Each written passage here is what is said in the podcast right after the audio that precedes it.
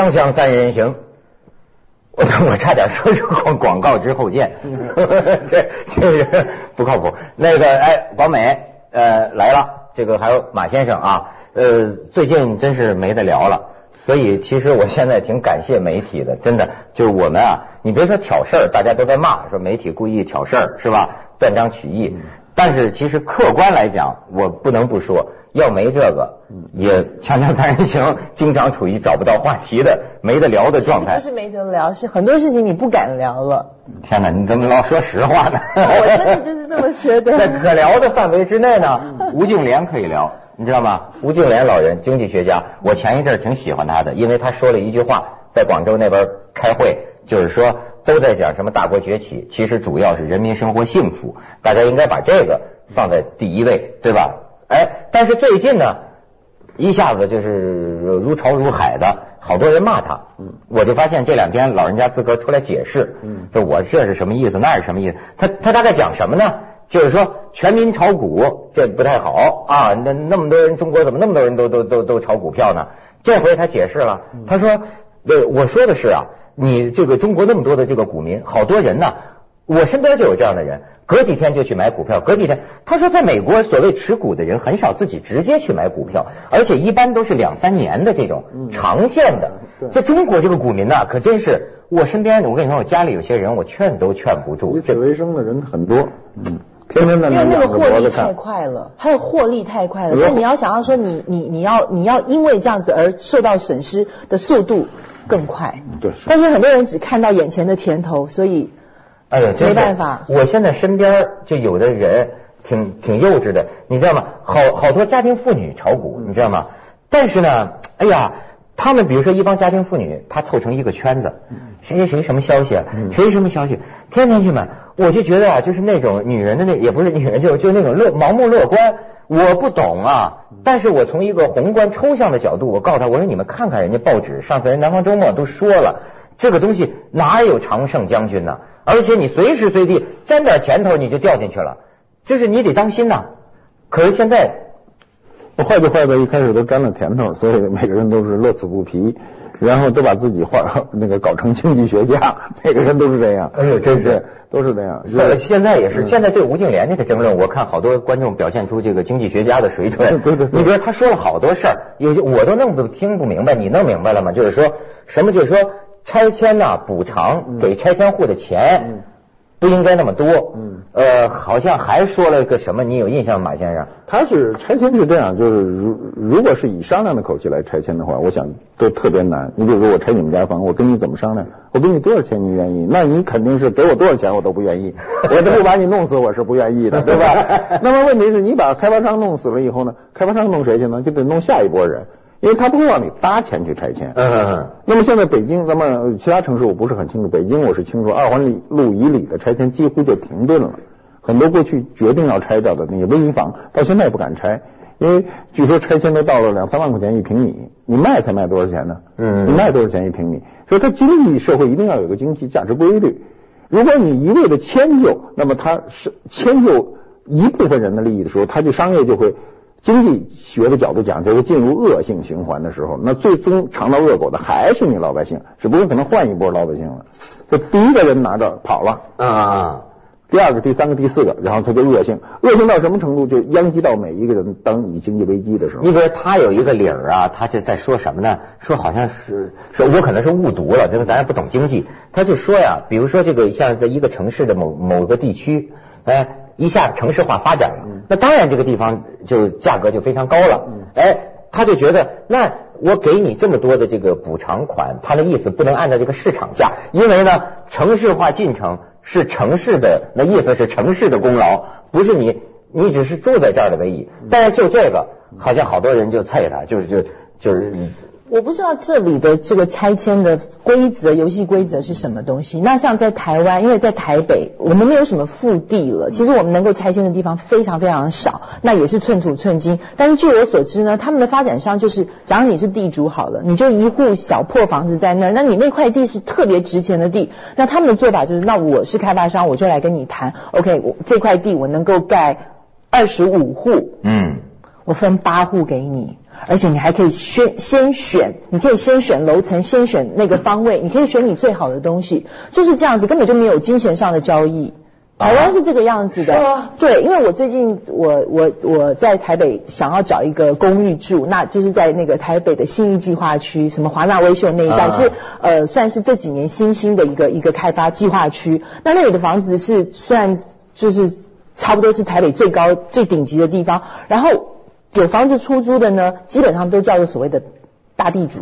就是说，那一栋楼里面，他都有八九户，你自己挑你喜欢哪一间，你就自己去看咯。嗯，我说，然后他们都是农民打扮，绝对都是农民打扮，一个那个小袋子斜背在胸前，然后讲话也是那种，他一边嚼着槟榔，然后哎哎这样子，我就觉得为什么这些人会能够有钱到他们这这单位的全都是地主，全都是地主。哎呀，所以我是，所以我我我觉得，我我我上次去台湾，你说这房子，我还想起啊，我有一个观感，就台北这个城市啊。就是你从高处看，你从空中看，你从飞机看，它破破破烂烂的，甚至是 它也没有什么高楼，是吧？除了一个幺零幺，对吧？那那那甚至你你你都看它很多楼啊，破破旧旧的，对吧？是。可是啊，你只要一走进去，你就发现呢，哎呀，丰富无比。我跟你说，所以我就明白嘛，一个城市不怕破破旧旧，嗯，但是只要干干净净，只要服务一流，只要这里头的人。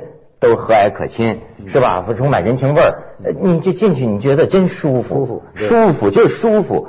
咱这这么多的高楼，我觉得全像是那院墙，就把我好给挡了似的。你觉得呢，马先生？是的，就是人的居住环境，它最大的是文化环境。嗯，因为我们我们我们中国人都是管自己这一块，你不管住到多好的一个一个，就像北京啊，多好的公寓，你可能一拐过去就是垃圾，那很可气。没有办法，我觉得在北京室内是。找不到一块很高兴的地方，很舒适的地方找不到。他们就好多人就感慨，就我听你们北京人感慨啊，就留过洋的这个回来，就是说，哎呀，北京太丑了，就是就是。但是那特那种一个不伦不类的城市，嗯，那当年当年当年梁思成是拼尽全力没有保护下，嗯，当年他不让拆城墙嘛，再加上就是说北京应该盖个新北京啊，北京现在还有老话，就是石景山那边叫新北京，过去北京的就是政府应该盖在那儿。但是，可是当时中央政府一个错误的决定，就是把北京内部就在北京中心老城中心办公，而导致这里改了一些很丑陋的楼。据说现在二环路以以内还有几百座楼待拆，但是没钱还得商量。就你说这事儿商量也不成，所以就有可能。我原来还以为我们将来可能很快能看到，起码城区要恢复一个旧状，现在可能短期之内都不行。啊，就是没有一个办法，靠靠商量是不行的，因为这个经济上的事情啊。呃呃，它它不是一个简单的交易行为，这个跟买东西是不一样的。它在一个无选择的情况下，那你怎么商量？只有选择，咱就可以商量了，对不对？是不是？我我我我有一个中国移动，我还有一个中国联通呢，我怎么都好好好在还有个联通，光那么一个移动，咱就瞎了，所以就没选择，他爱怎么着怎么着，除非你不打。所以啊，很多时候我觉得我们面临的命运是没有选择，没有第二个选择。对，你这这样。最麻烦就是这个，咱们去广告，锵锵三人行，广告之后见。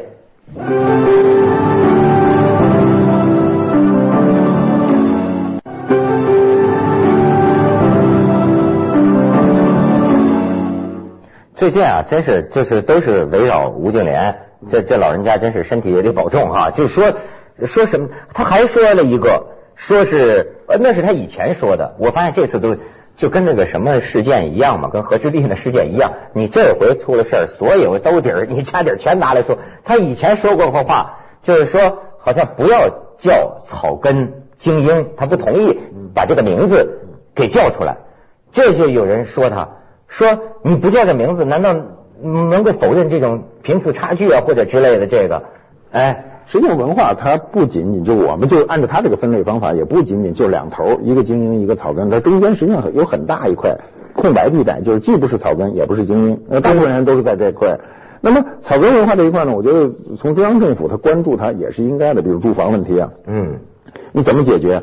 你说你现在想一味的就凭命令把这个房子降下来，平国几条，国六条，国八条，对对，甭管它国十八条，它也降不下来，它没，它不可能的，是是是，对吧？它不可能用行政手段。那么你完全敞开市场，完全用运用经济手段的时候呢？因为我们是一个非常就在经济上非常弱的一个国度。你说这我插一句，我也是有点不太明白，这人家经济学家，这吴敬琏好像回应了一下，他他这说的意思就是说，就现在国家这个计划把这个房价降下来啊，他认为可能能管一段时期的用，但是长远看来，我感觉他似乎有点悲观。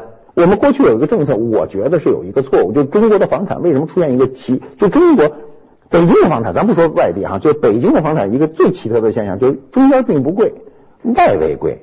你比如市区的那个房子不贵，这全世界没有的，任何一个大都市都中间贵，越往远越便宜。它的政策使然，我们当时就没有下决心让这个所谓的草根大量的迁出这个城市。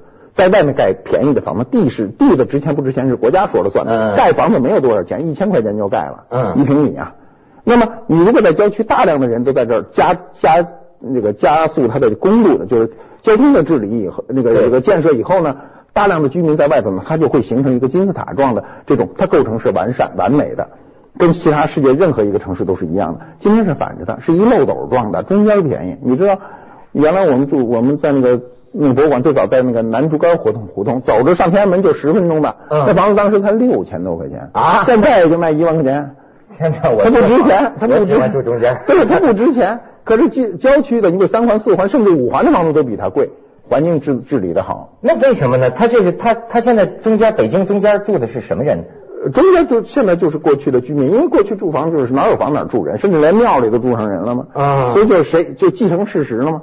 百姓呢，因为每个人都有情感问题，居住是一个最大的情感问题。就是我在这住习惯了，不论多不好，我都懒得去搬一个好地儿去。是，啊，他习惯嘛，啊，是吧？那当时呢，呃，就是我觉得八十年代初的时候，他这个政策呢，多少有，我觉得哈，我不是经济学家，也不是这方面专业，但我觉得有一个偏差，就当时政府应该下大力气给他们建舒适的环境的房。当时所有人不愿意出去，我碰过人啊，那老头就说。我怎么看病？我怎么买菜？他说的全是很具体的问题，跟我爸我妈妈说的一样的。因为那当时郊区是确实买菜没有市场，嗯，这个这个看病距离医院特远，他有具体问题。今天只要你把交通解决了，就没有这个问题。你像我就跟你讲，为什么我就觉得台北舒服啊？他就是说，他这个生活呀，他也不像是香港的那种，或者说是什么西方的那种大城市。我好多台北人不愿意离开台北，就是因为台北很舒服。你你怎么还诧异的脸上挂问号呢？因为是不是？不是买个东西啊，吃个宵夜啊，全在附近。哎，你说台北是不是这样？就是说，您刚才讲的说，很多城市是以金字塔型的，就是说最精华的东西集中在中间。对，但是台北很奇怪，我们有分为东区、西区、北区、南区，台北也并不大。那我们那里呢，就是在东区，讲东区这个地方好了，它还分成几个区块，它每一个区块。是呈放射状的，所以说说你为什么对你忽然一讲，我说对啊，台北真的好方便，因为它的辐射性，它还有那个蜘蛛网伸出去还有交交错，无论你住在这个点或住在这个点。你走两步就什么都有了，还真是哈。不是人口少了，它才多少？台北两百万还是？哪有一千万呢？台北有一。我我告诉你，台北最主要的原因形成呢，是有一个特别深的一个文化背景，是我们不是太在意的。它这个格局的形成是日本人造成的。哦，它跟日本的城市非常相像。日日本，对你看，你看，我没去过台北，我都知道，它一定跟日本的非常相像。日本就是这种，它每个就小店特小。嗯。但是特别方便，你想干什么都非常方便。我们不行，我们这是出去好，你离着超市近了近了，你一定离这个名牌店就远的不行。嗯，就是那种哪儿都不方便，只有一只有一处方便就不错了。啊，而且它还有一个还有一个就是它不分区域的一个一个缺点。我们倒不是说贫富一定要分出区域来，但是它消费是它自然就形成了。嗯，你比如有的人终身不进他身边的这餐馆，是因为他的餐馆太贵。对，那。可是你分布合理的区域是没有的。你比如你到美国去，你到欧洲去，它最昂贵的区域里，它一定没不是最最大众的区域里，它一定没有最豪华的宾那个餐馆，它犯不着搁这儿，它一定跟着那个区域走。嗯嗯。我们今天就很怪，中国北京的这个分布就不是很豪华的那个餐馆旁边那人就一辈子就没进去过，成天穿一背心在旁边给你添堵，知道吧？就它分布的不合理。嗯嗯嗯。我们不是说人要分出三六九等来。是事情要分出三六九等来。我们一直没闹清楚，就是我们老把人和事儿混在一起。对，一说这个就变成对就歧歧视人了歧视穷人了，什么穷人、富人了。呃，简单的说，你们家的四元贝还得搁在呃干净点的地方，你们家那个呃给狗垫的褥子可不就扔地上吗？你自个儿也知道分出三六九等来吧。但是一到具体的事儿的时候呢，中国人全是掺掺杂的是人的感情。人的感情，哎，就是你怎么把我轰出城城外去了？我原来祖祖辈辈在这城里啊，我现在怎么就得上城外去？其实城外有时对你提供了很多方面的，让你一生舒适。你没想这个事儿，你光强调你的情感了。那我们的政府有时候呢也不愿意激化这个矛盾，就迁就迁就迁就，就迁就出来这个问题了。吴敬琏呢，唯一的问题就是我不迁就你们，我说的这话都不迁就任何人。他也不不谋私利，因为他那岁数犯不着谋私利，对不对？所以大家就觉得有的话不好听，确实不好听。但是你要说我在引证另一个经济学家，前一阵儿有个叫郎咸平的嘛，也是挺能挑事儿的。郎咸平写过引起一场争论嘛，他就是说为什么就是胡温新政非常好啊，就是他们认识到了，就是说这个反腐，嗯。他这个反腐啊，绝不能当成正常化，呃，不是腐败绝不能当成正常化的游戏规则，因为他发现了一个问题，比如说有一些什么呃粮粮食、油的价格上涨，后来他他的分析啊，他认为是什么？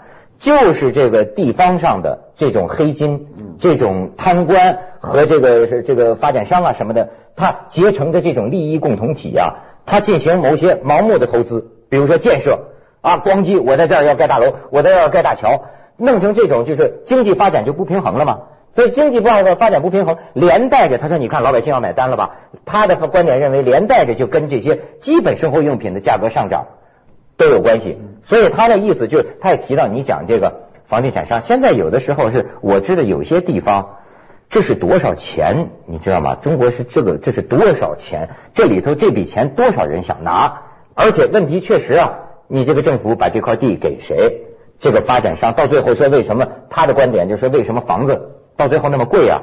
就是不管是贪官呢，还是什么多少道手续，这里边层层伸手拿出来的东西，最终是给买房子的人买单呐。他是这么个意思。所以，所以这个就是住房这一块呢，对于今天的老百姓，对于我们每个人来说，都是非常至关重要的一件事情。因为很多人终身解决不好这个问题，嗯就是我我想住那时候住不起，所以呢，就出现了这个有一个怪的概念，全世界没有，咱有叫经济适用房。这个经济适用房呢，是政府一个呃主观想的非常好的一件事，但是在操作当中出了一个问题，就是经济适用房没有卖给他想卖的人，所有买的人都是超出买经济适用房能力的人。所以大量的白领都买的经济适用房，你去看经济适用房那些小区里全是好车，就它不匹那配。台台湾有没有这种经济适用房？什么叫经济适用呃就怎么说嘛，就给收入不高的人士，香港的公屋，呃，它有点呃还不太一样它不租，它是卖的。啊。香港的公屋也不租的吧，也是卖吧，也就是一些呃低收入户可以啊还可以申请，你啊每年的收入低于哪里对对对才？台湾也有叫国民国民住宅，国民住宅啊也有。感情不住这里边，这都不算国民是吗？台湾的叫法特别怪 咱们去一下广告，锵锵三人行，广告之后见。